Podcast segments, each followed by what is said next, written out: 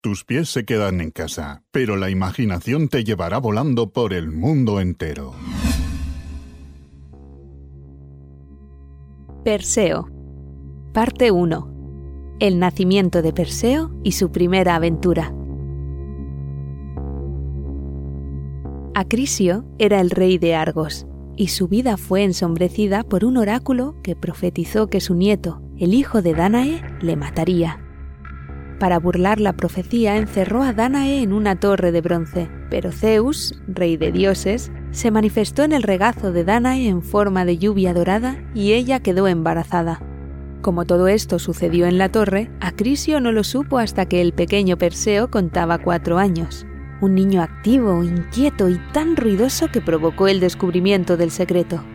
Acrisio no daba crédito. ¿Cómo se había quedado embarazada su hija? ¿Cómo mataría a su nieto y se desharía de ambos, madre e hijo? Tomó la decisión de introducirlos en un gran cofre de madera y arrojarlos al mar. Acrisio estaba convencido de que así morirían aunque Danae y el pequeño Perseo sobrevivieron, pues el cofre quedó atrapado en la red del pescador Dictis cerca de la isla de Sérifo. Dictis llevó a los rescatados a la corte del rey Polidectes, que cuando vio a Danae se quedó prendado. Pasaron los años y nunca dejó de cortejarla, pero ella siempre le rechazó arguyendo que estaba consagrada a su hijo Perseo. Así que un día Polidectes trazó un plan para quedarse con Danae para él solo organizó un banquete enorme, con comida y mucha bebida. Danae acudió con un Perseo ya joven y lozano. Todos disfrutaron del holgorio en abundancia, y cuando estaban bien bebidos el rey Polidectes exigió a cada uno de los hombres presentes un caballo.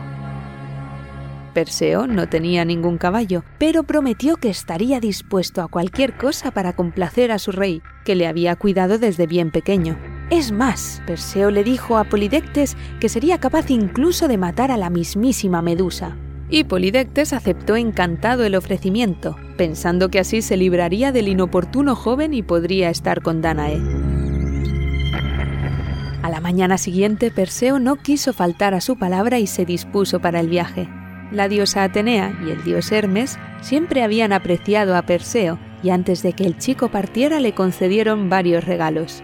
Ella le obsequió con una bolsa, un escudo barnizado tan brillante como un espejo y un casco que tornaba invisible a quien lo llevara puesto.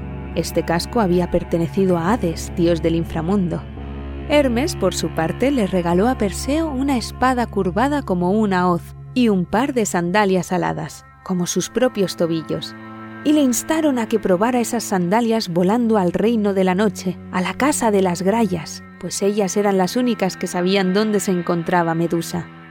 Las grayas eran tres deidades ancestrales. Compartían un único ojo que introducían y sacaban de sus cuencas oculares vacías, y un único diente que se ponían y quitaban de sus bocas desdentadas. Perseo quería enfrentarse a ellas, pero Atenea le instó a hacer uso de la astucia, no de la fuerza. Así que después de pensarlo mucho, Perseo aguardó junto a la entrada de la cueva donde habitaban con el casco de Hades puesto, siendo invisible. Pero las grayas percibieron que ahí había alguien. Dame el ojo, hermana, instó una de ellas, y alargó la mano, tanteando. La que llevaba el ojo puesto se lo quitó a regañadientes y por un instante las tres estuvieron ciegas. Perseo entró corriendo a la cueva y les arrebató el ojo.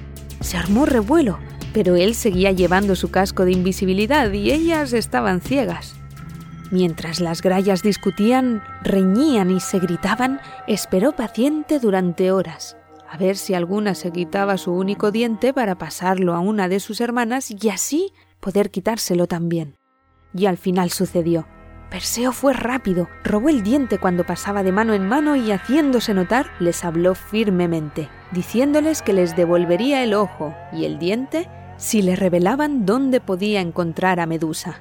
Las grayas, enfurecidas y desesperadas, no tuvieron más opción que darle las indicaciones que pedía, y Perseo, fiel a su palabra, les devolvió sus dos bienes preciados y se dispuso a partir en busca de la gorgona Medusa.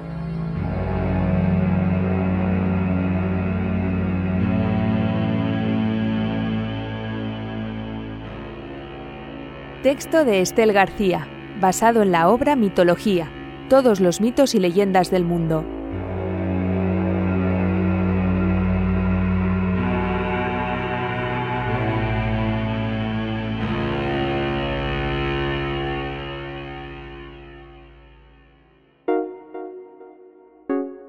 Tus pies se quedan en casa, pero la imaginación te llevará volando por el mundo entero.